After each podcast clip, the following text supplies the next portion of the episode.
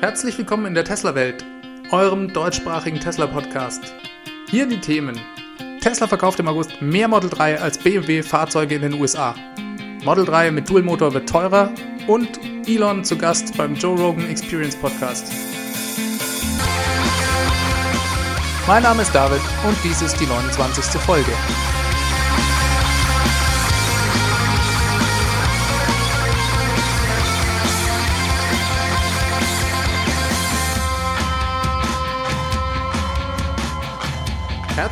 Zurück zu einer halben Stunde mit interessanten Themen rund um das Thema Tesla.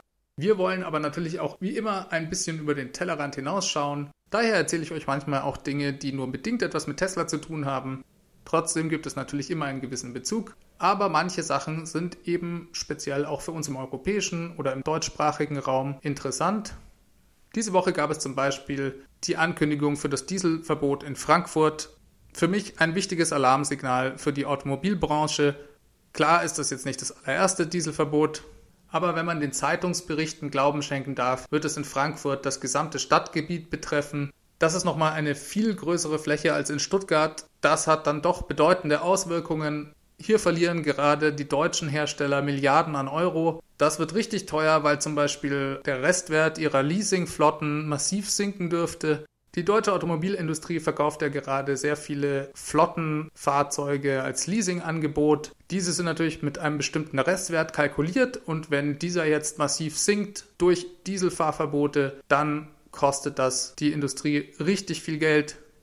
Je mehr solche Verbote ausgesprochen werden, desto indiskutabler wird es werden, gebraucht oder neu einen Diesel zu kaufen. Das ist eben vor allem auch Kopfsache und vielleicht nicht immer eine rationale Entscheidung. Langfristig pusht es sicher auch die Elektromobilität. Auf jeden Fall aber die Diskussion, wer für den Schaden verantwortlich ist und wer letzten Endes dafür auch gerade zu stehen hat. Man könnte ja meinen, die Sache sei relativ klar. Wer einen Schaden verursacht, sollte auch dafür bezahlen. Die Politik ist aber weiter gegen Hardware-Nachrüstungen und diskutiert, ob nicht der Steuerzahler das Ganze mitbezahlen sollte. Für mich nur sehr schwer nachvollziehbar, aber so ist es eben. Wenigstens ist der Druck für eine Diskussion da und das neue Dieselfahrverbot hat diesen nochmal massiv erhöht. Dann wurde diese Woche in Schweden auch noch der neue Mercedes EQC in einem großen Event angekündigt. Dieser soll bei Mercedes den wirklichen Einstieg in die Ära der Elektromobilität einläuten. Zumindest präsentiert es Daimler so. Wenn man sich allerdings die Eckdaten und die Spezifikationen des Fahrzeugs anschaut, wird leider sehr schnell klar, dass Daimler hier sehr viele Kompromisse eingehen musste und die versprochene Revolution leider ausbleibt. Versteht mich nicht falsch, es handelt sich vermutlich um ein grundsolides Fahrzeug von Mercedes. Mir persönlich gefällt das Innenraumdesign sehr gut, selbst wenn es sehr traditionell ausfällt und noch sehr viele Knöpfe und Schalter hat. Aber das dürfte auch die Zielgruppe von Mercedes in keinster Weise stören. Von daher macht der EQC hier einen guten Eindruck. Allerdings bleibt er, was die Technik angeht, leider hinter meinen persönlichen Erwartungen für den neuen Stern am Elektrohimmel eines der bedeutendsten großen deutschen Automobilherstellern zurück. Gehen wir kurz die Daten durch. Angetrieben wird der EQC von zwei Elektromotoren, die jeweils Vorder- und Hinterachse antreiben. Damit kommt er auf 300 kW Leistung bzw. 408 PS bei einem maximalen Drehmoment von 765 Newtonmetern die beiden Motoren beschleunigen das gut 2,4 Tonnen schwere Fahrzeug in 5,1 Sekunden von 0 auf 100. Die Maximalgeschwindigkeit liegt bei 180 km/h. Er besitzt ein Battery Pack mit 80 Kilowattstunden Kapazität. Die Reichweite gibt Daimler mit über 450 Kilometern bzw. einem Verbrauch von 22,2 Kilowattstunden auf 100 Kilometer an. Diese Angabe hat jedoch einen Haken, denn Daimler verwendet hier immer noch die alte seit 1. September nicht mehr zulässige Angabe nach dem NEFZ. Das ist der veraltete, höchst unrealistische Messzyklus, der ja nun durch den etwas realistischeren WLTP-Standard ersetzt wurde. Und allein die Tatsache, dass sie hier die alte Angabe machen, spricht doch schon Bände. In der Realität muss man wahrscheinlich von einer Reichweite von 300 bis 350 Kilometer maximal ausgehen. Die Batterie kann, was Wechselstrom angeht, zweiphasig mit 7,4 kW geladen werden. Auch das ist eher enttäuschend. Beim Schnellladen mit Gleichstrom werden 110 kW angegeben. Den EQC kann man noch nicht kaufen. Er erscheint irgendwann Mitte 2019. Der Preis ist leider auch noch nicht bekannt. Gerüchteweise war von 70.000 Euro Einstiegspreis zu lesen. Ich denke, er wird ebenso wie der e-tron von Audi sehr schnell in der Model X Preisklasse spielen. Klar ist das Model X in der Basiskonfiguration teurer, bringt aber eben auch schon sehr viele Extras mit, die bei anderen Autoherstellern im Basispaket nicht enthalten sind. Ich denke, Daimler ging es mit ihrem Event vor allem darum, sich jetzt gegen den e-tron von Audi zu positionieren. Aber selbst da schaut es eben nicht so gut aus, denn der e-tron kann mit 150 kW schneller Gleichstrom laden und hat mit 95 Kilowattstunden auch ein größeres Battery Pack. Alles in allem tritt Daimler also mit einem Fahrzeug an, das, was die technischen Daten angeht, für mich nicht dem Stand von 2019 entspricht. Hinzu kommt noch, dass der EQC auf Basis des GLCs hergestellt wird. Er läuft also sogar auf derselben Produktionslinie wie der Verbrenner vom Band. Das ist, was die Kosten angeht, für Daimler vielleicht günstiger in der Herstellung, aber es ist eben auch immer ein Kompromiss. Hier wird einfach Platz verschwendet. Zum Beispiel gibt es auf der Rückbank vor dem Mittelsitz im Fußraum den für den Verbrenner üblichen Kasten am Boden. Das stört die Beinfreiheit und der hat beim Elektroauto da einfach überhaupt nichts verloren. Ich weiß nicht, ob der leer ist oder ob da Elektronik reingepackt wurde. Auf jeden Fall stört das einfach. Dadurch, dass das Chassis nicht von Grund auf für ein Elektroauto konzipiert wurde und auch optimiert wurde, nimmt das Battery Pack den Passagieren gerade hinten im Fußraum Platz weg. Dadurch sind dann die Füße einfach höher und man hat den Oberschenkel nicht auf dem Sitz aufliegen, wenn man etwas größer ist. Und der IQC hat zum Beispiel auch keinen Frunk, sondern ist vollgepackt mit Sachen vorne. Bei so einer geteilten Produktionslinie frage ich mich auch immer, was denn passiert, wenn jetzt gerade die Nachfrage zum Beispiel für den GLC, also den Verbrenner, deutlich höher ist. Wie priorisieren Sie dann das Ganze? Im Normalfall müsste man ja jetzt davon ausgehen und ich frage mich, ob da dann die Produktion des EQC nicht doch ein bisschen darunter leidet. Man bekommt schon den Eindruck, als ob Daimler hier eine Art Compliance Car gebaut hat, anstatt ernsthaft zu versuchen, die neue elektrische Revolution einzuläuten. Nichtsdestotrotz freuen wir uns über jedes neue elektrische Fahrzeug auf dem Markt und ein paar Mercedes-Kunden werden sicherlich dieses Fahrzeug kaufen. Es ist ja auch nicht von Grund auf schlecht, ich denke, es ist eigentlich ganz gut, bloß entspricht es halt nicht dem Stand von 2019. Ich glaube daher auch nicht, dass Mercedes damit Kunden von der Konkurrenz abwerben kann und schon gleich gar nicht von Tesla. Ich bin mal gespannt, wann er wirklich auf den Markt kommt und ob sich vielleicht noch ein paar Spezifikationen ändern werden. Tesla verkauft im August mehr Model 3 als BMW insgesamt Fahrzeuge in den USA. Das war eine Meldung von InsideEVs.com. Die Webseite veröffentlicht monatliche Verkaufszahlen von Autos in den USA. Das sind allerdings nur Schätzungen und ich bin mir ehrlich gesagt nicht ganz sicher, wie diese zustande kommen. Dazu kenne ich das Anmeldesystem in den USA zu wenig. Allerdings hat Elon Musk auf diese Nachricht auf Twitter verwiesen und daher denke ich, dass sie nicht ganz falsch sein kann. Laut InsideEVs.com hat Tesla im August 17.800 Model 3 in den USA abgesetzt und BMW kommt mit all ihren Fahrzeugen zusammen aus allen Baureihen lediglich auf 14.450 Fahrzeuge. InsideEVs ist nicht die einzige Seite, die solche Autozahlen veröffentlicht. Laut der Webseite goodcarbadcar.com ist das Model 3 im Monat August am unteren Ende der Top 20 der meistverkauftesten Autos in den USA angekommen das sind alle Fahrzeugklassen gemischt. Angeführt wird die Liste von der Ford F-Series. Das ist ein riesiges SUV, von dem im Monat August fast 82.000 Stück abgesetzt wurden. Dann kommt ganz lange nichts und auf Platz 2 folgt dann der Dodge Ram Pickup mit knapp 50.000 Stück. Man kann also ganz gut sehen, wo die Kaufpräferenzen der Amerikaner liegen. Daher wird es für den amerikanischen Markt extrem spannend, wenn der Tesla Pickup Truck auf den Markt kommt man kann an dem Vergleich mit BMW ganz gut sehen, dass das Model 3 in den USA wirklich im Moment zum Phänomen wird und eine unglaubliche Wachstumskurve hinlegt. Tesla ist ja immer noch dabei, die Produktionsrate hochzufahren. Da dürfen wir also in den kommenden Monaten noch höhere Zahlen erwarten. Ich kann mir sehr gut vorstellen, dass Tesla mit dem Model 3 auf jeden Fall in die Top 10, vielleicht sogar in die Top 5 der meistverkauftesten Fahrzeuge in den USA kommt.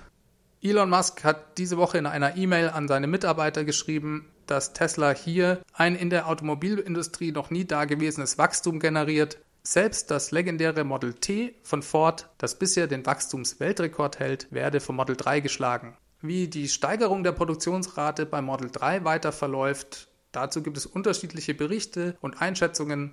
Die meisten sind eher positiv und beziehen sich aber eben nur auf Schätzungen und Hochrechnungen. Dabei beziehen sie sich meistens auf die Registrierung der Fahrgestellnummern, was relativ ungenau ist. Glaubwürdiger erscheinen mir da Zahlen, die auf dem Blog Electric veröffentlicht wurden. Diese beziehen sich auf eine interne Quelle bei Tesla, die anscheinend Electric mit konkreten Produktionszahlen versorgt. Demnach erreicht Tesla im Moment noch nicht konstant eine Rate von 5000 Fahrzeugen oder mehr pro Woche.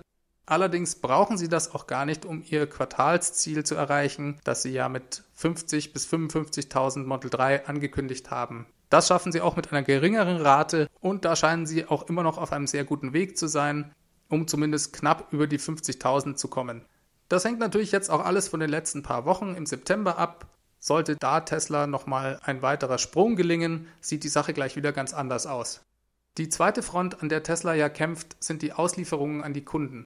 In der letzten Folge habe ich ja euch berichtet, dass Tesla hier die interne Organisation neu strukturiert hat. Hier gibt es unterschiedliche Berichte. Einerseits gibt es wohl einiges Chaos, sodass manche Kunden hier schon sehr lange auf ihr Model 3 warten müssen. Selbst Kunden, die bereits Fahrgestellnummern oder Liefertermine zugewiesen bekommen hatten, werden von Tesla immer wieder vertröstet. In manchen Fällen wird sogar die Fahrgestellnummer wieder ganz neu zugewiesen, die Kommunikation ist anscheinend dann oft auch nicht ideal dem Kunden gegenüber. Ich kann das nachvollziehen. Plötzlich müssen sie ja auch dreimal so viele Fahrzeuge ausliefern als vorher und das ist eben sehr komplex. Gerade wenn man sich organisatorisch auch noch komplett neu aufgestellt hat. Tesla versucht gleichzeitig auch neue Auslieferungsmodelle anzuwenden bzw. auch zu erproben. Gerade was die hinterradgetriebene Version des Model 3 angeht, gibt es ja hier nicht so viele Konfigurationsmöglichkeiten. Dadurch fällt es Tesla leichter, die Fahrzeuge schneller herstellen zu können. Und Tesla ist jetzt zum Teil sogar dazu übergegangen, diese ohne Kundenzuordnung zu produzieren. Die Kunden werden dann sehr spontan und zum Teil auch sehr, sehr kurzfristig angerufen, um zu sagen, hey, wir haben hier ein Model 3 für Sie auf dem Hof stehen. Wenn Sie kommen möchten, können Sie es morgen abholen. Dadurch gibt es Berichte von Kunden, die innerhalb von nur zehn Tagen nach Bestellung bereits ihr Fahrzeug erhalten. Und das scheint dann doch sehr gut zu laufen, denn Tesla hat hier sogar nochmal die offizielle Auslieferzeit für diese Konfiguration, also mit dem Hinterradantrieb, auf nur vier Wochen abgesenkt. Diese lag ja davor, wie alle anderen Versionen, auch bei einer Lieferzeit von zwei bis vier Monaten. Am Wochenende hat Tesla ein Auslieferungsevent in Fremont abgehalten. Da haben sie 400 bis 500 solche vorproduzierten Model 3 einfach auf einen Platz gestellt und die Kunden eingeladen, das Fahrzeug abzuholen. Ein bisschen so nach dem Motto, wer zuerst kommt, mal zuerst. Das haben sie auch explizit in der E-Mail so geschrieben. Und sie haben sogar speziell Kunden angeschrieben, die am allerersten Tag nach dem Vorstellungsevent am 31. März 2016 eine Reservierung getätigt haben, aber bis heute noch gar kein Model 3 bestellt oder konfiguriert haben. Zum Beispiel vermutlich, weil sie auch auf die 35.000 Dollar Version noch warten. Und ich könnte mir schon vorstellen, dass das in manchen Fällen dann funktioniert, hierher zu gehen und zu sagen, wir wissen, Sie haben noch nicht bestellt, aber wenn Sie möchten, können Sie morgen sofort ein Model 3 haben. Sie müssen einfach nur schnell genug sein und vorbeikommen. Das könnte den einen oder anderen schon zu einem Spontankauf überreden. Man sieht, Tesla verfolgt ja eine recht aggressive Politik, um möglichst viele Model 3 auszuliefern. Aber das macht Tesla nicht nur bei Model 3. Bei Model S und X hat Tesla jetzt in den USA begonnen, Leasingkunden die Möglichkeit zu bieten, ohne Strafzahlungen früher aus ihrem Leasingvertrag herauszukommen. Das allerdings nur, wenn Sie bis 30. September ein neues Model S oder X kaufen bzw. wieder leasen. Durch die zeitliche Begrenzung sind das dann zwingendermaßen Inventory-Fahrzeuge. Es gibt jede Menge Fahrzeuge, die noch mit Hardware 1 unterwegs sind und die sich jetzt in ihrem zweiten Leasingjahr befinden. Für Kunden, die immer gerne den neuesten Stand der Technik haben, ist dies sicher ein verlockendes Angebot. Und für Tesla ist es sicher auch kein schlechter Deal, denn sie bekommen am Ende des Quartals ihre Inventarsfahrzeuge los und gebrauchte Hardware 1 Fahrzeuge verkaufen sich ebenfalls noch sehr ordentlich. Tesla dürfte also wenig Probleme haben, diese wieder weiter zu verkaufen. Ich habe mal bei Tesla Deutschland nachgefragt, ob sie dies auch für den deutschen Markt bis Ende September anbieten, habe aber leider nicht rechtzeitig eine Antwort bekommen. Ich empfehle aber jedem, der sich in dieser Situation befindet, da vielleicht doch mal nachzufragen. Tesla durchläuft hier gerade den Schritt vom kleinen Nischenanbieter zum Massenhersteller. Ich bin schon sehr gespannt, die Zahlen am Ende des Monats zu sehen. Und eine interessante Frage finde ich auch, ob Tesla es schafft, aus diesem Wachstumsprozess genug zu lernen, um dann bei der Internationalisierung des Model 3s davon profitieren zu können. Das ist für mich ein spannender und kritischer Punkt, ob Tesla das hier erworbene Wissen dann wirklich anwenden kann, wenn es daran geht, Auslieferungsstrukturen und Service zum Beispiel in Europa und in Asien weiter auszubauen. Sie haben sicherlich die Chance dazu, hier jetzt viel in ihrem Heimatmarkt zu lernen. Wir werden es erleben, spätestens wenn das Model 3 dann zu uns kommt. Walmart bestellt weitere 30 Tesla Semi-Trucks.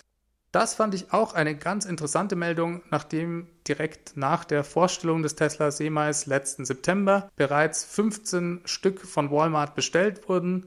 Und es zeigt doch zwei Dinge sehr deutlich. Erstens, Kunden wie Walmart glauben an den Tesla Semi-Truck und daran, dass er günstiger ist als ein vergleichbares Dieselfahrzeug.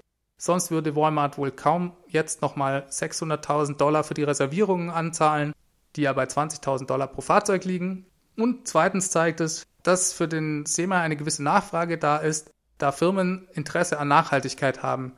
Walmart will bis 2022 rund 20 Prozent ihrer Fahrzeugflotte vollelektrisch fahren lassen. Ich mache mir da keine Illusion. Selbstverständlich sind die Kosten der ausschlaggebende Punkt. Allerdings ist Nachhaltigkeit eben auch ein nicht zu unterschätzendes Argument und macht den Tesla Semi zusätzlich attraktiv.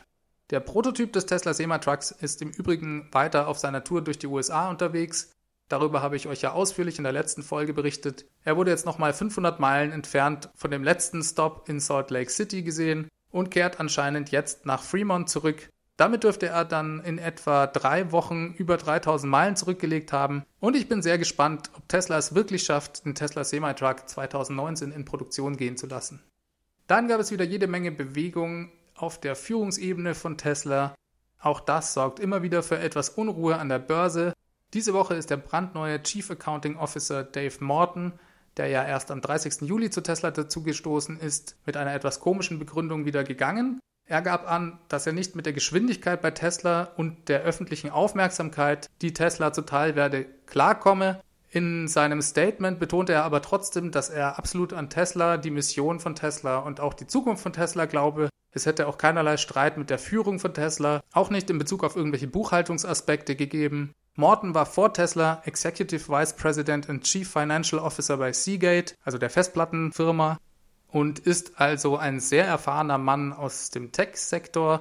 Er hatte bei Seagate deren Gang weg von der Börse mitbegleitet. Das war auch sicher ein Grund, warum er von Tesla mit an Bord geholt wurde. Und vielleicht spielt das ja auch eine gewisse Rolle, dass Tesla jetzt doch an der Börse bleibt und von dem Schritt Abstand genommen hat. Man weiß es nicht genau. Trotzdem ist seine Begründung etwas komisch. An der Börse sorgte dies für Unsicherheit und hat den Kurs um rund 8% erstmal einbrechen lassen. Es gab aber auch noch an anderen Stellen auf Führungsebene bei Tesla Bewegung. Wen das genauer interessiert, der kann das auf tesla.com/blog nachlesen. Dort wurde eine E-Mail von Elon Musk an die Mitarbeiter veröffentlicht, die genau auf diese Änderungen eingeht.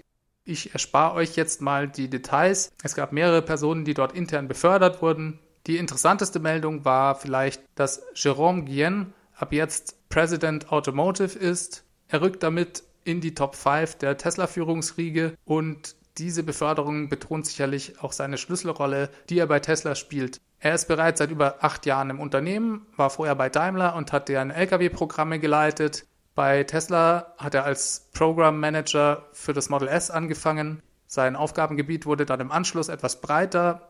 Er war generell für die Fahrzeugherstellung sowie für Worldwide Sales and Services zuständig. Und kürzlich hat er einen wesentlichen Beitrag geleistet, die Ziele bei der Model 3 Produktion zu erreichen. Er war hauptverantwortlich für den Bau der neuen General Assembly Line 4, die ja, wie ihr euch vermutlich erinnern könnt, in nur wenigen Wochen in der berühmt-berüchtigten zeltähnlichen Konstruktion aufgestellt wurde und Tesla es ermöglicht hat, am Ende des zweiten Quartals sein Produktionsziel zu erreichen. Jérôme Guillen ist also jetzt President Automotive und einer der ganz wichtigen Leute bei Tesla. Elon zu Gast beim Joe Rogan Experience Podcast. Dann gab es diese Woche noch ein äußerst spannendes Interview von Elon Musk, der bei dem bekannten Joe Rogan Experience Podcast zu Gast war. Das Interview ging mehr als zweieinhalb Stunden und ich meine, es ist eins der allerlängsten Interviews, die Elon überhaupt je in dieser Form gegeben hat. Joe Rogan ist ein Comedian, er ist eine Podcast-Ikone in den USA. Sein Podcast existiert schon eine halbe Ewigkeit und ist wirklich sehr bekannt. Ich persönlich muss gestehen, ich kannte ihn bisher noch nicht. Er interviewt regelmäßig beeindruckende Persönlichkeiten. Die Gespräche sind in der Regel auch sehr, sehr lang und tiefgehend. Er führt die Gespräche auf eine sehr lockere Art und Weise, sehr casual gehalten. Es entsteht der Eindruck, dass zwei Kumpels zusammen einen Trinken gehen und sich über Gott und die Welt unterhalten. Dadurch entsteht eine faszinierende Intimität. Seine Gäste fühlen sich offensichtlich sehr wohl bei ihm und offenbaren oft sehr tiefe Einblicke in ihre Denkstrukturen und in ihre Sicht auf die Welt. Wirklich sehr interessant und bei Elon Musk war das nicht anders. Er wirkte am Anfang sogar ein bisschen aufgeregt, fand ich. Ich werde euch jetzt hier nicht das ganze Interview zerpflücken, dazu ist es viel zu umfangreich. Ich empfehle euch aber wärmstens das Original. Jeder Elon Musk-Fan sollte sich dies auf jeden Fall mal anschauen. Es ging gar nicht mal so viel um Tesla oder um SpaceX, sondern in vielen Punkten mehr um die Weltsicht von Elon Musk, seine Vision für die Zukunft der Menschheit, die Art und Weise, wie er denkt und arbeitet. Das Interview sorgte medial für sehr viel Aufregung, nachdem Elon Musk an irgendeiner Stelle einen Zug an einem Joint nahm. Hierzu muss man wissen, dass es in Kalifornien legal ist, Marihuana zu rauchen. Elon vergewisserte sich vorher auch nochmal speziell bei Joe Rogan, dass dies auch wirklich vollkommen legal sei. Und er meinte, er rauche eigentlich kein Cannabis, denn bei ihm zeige dies keinerlei Wirkung. Und er sei auch generell kein Fan, da es seiner Meinung nach die Produktivität einschränke. Trotzdem sorgte dies für großes mediales Aufsehen selbst der Aktienkurs hat darunter gelitten und es wurde ein bisschen so kolportiert, als ob Elon jetzt vollkommen am Ende sei.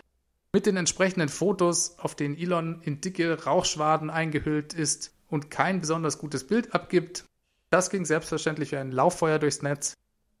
War das jetzt ein kalkulierter Medienkuh von ihm, so nach dem Motto There's no such thing as bad press? Ich weiß es nicht. Vielleicht hat er sich auch einfach nur gesagt, ich tue hier nichts Illegales und wenn jemand damit ein Problem hat, dann ist es eben so. Ich finde die mediale Reaktion vollkommen überzogen. Er hat schließlich wirklich nichts Illegales getan und man könnte sich auch darüber aufregen, dass die beiden die ganze Zeit Whisky trinken.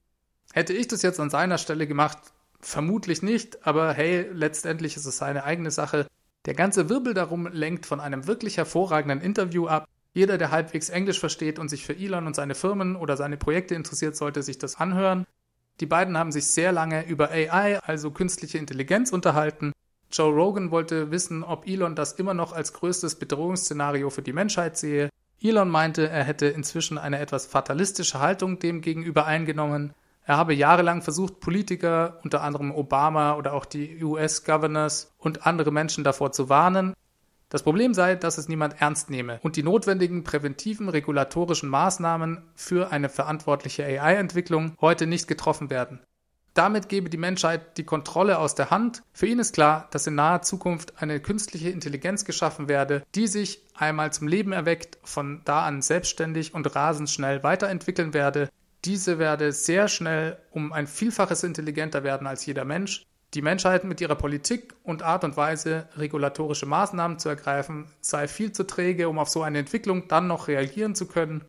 Dementsprechend lege das Schicksal der Menschheit dann in den Händen dieser Intelligenz ob diese dann entscheidet, sich der Menschheit zu entledigen oder mit uns zu koexistieren, müssten wir dann eben abwarten und akzeptieren. Es läge aber definitiv nicht mehr in unserer Kontrolle. Er hat sich vorgenommen, trotzdem positiv in die Zukunft zu blicken und daran zu arbeiten, diese besser und lebenswerter zu machen. AI werde kommen und die ist dann eben so, wie sie ist. Im günstigsten Fall würde die Menschheit in einer Art Symbiose mit der AI leben, sehr interessant fand ich auch, dass er sagte, dass wir eigentlich heute schon Cyborgs sind. Und zwar durch unsere Telefone. Jeder hat ein Smartphone. Dieses sei die digitale Verlängerung unseres eigentlichen Ichs. Das einzige Problem heute sei die Bandbreite, die den Datenaustausch zwischen uns und unserem digitalen Ich, also dem Smartphone, begrenze. Heute ist es ja so, dass ich nicht beliebig schnell Befehle in mein Smartphone tippen kann und auch immer nur relativ wenig Informationen gleichzeitig verarbeiten kann, die ich dann zurückbekomme. Auf Deutsch, ich kann eben nur eine Google-Anfrage in mein Handy tippen und nicht eine Million gleichzeitig. Elon Musk hat vor ungefähr zwei Jahren eine Firma gegründet, die heißt Neuralink und arbeitet mehr oder weniger seitdem im Stillen als Research-Labor. Neuralink arbeitet an der Verbesserung genau dieser Bandbreite zwischen Mensch und Maschine. Was heißt das jetzt genau? Eigentlich arbeitet Neuralink am ultimativen Smartphone-Killer nämlich an einer direkten Verbindung zwischen dem Gehirn und dem Computer. Und Elon gab den Hinweis, dass da in den nächsten Monaten eine wichtige Ankündigung zu erwarten sei. Hier einfach seine Sicht der Dinge auf die Welt zu hören, fand ich super interessant. Er hat eine ganz besondere Art und Weise, über Dinge nachzudenken. Es ging auch noch um ganz viele andere Themen, zum Beispiel die Entwicklung von elektrischen Flugzeugen.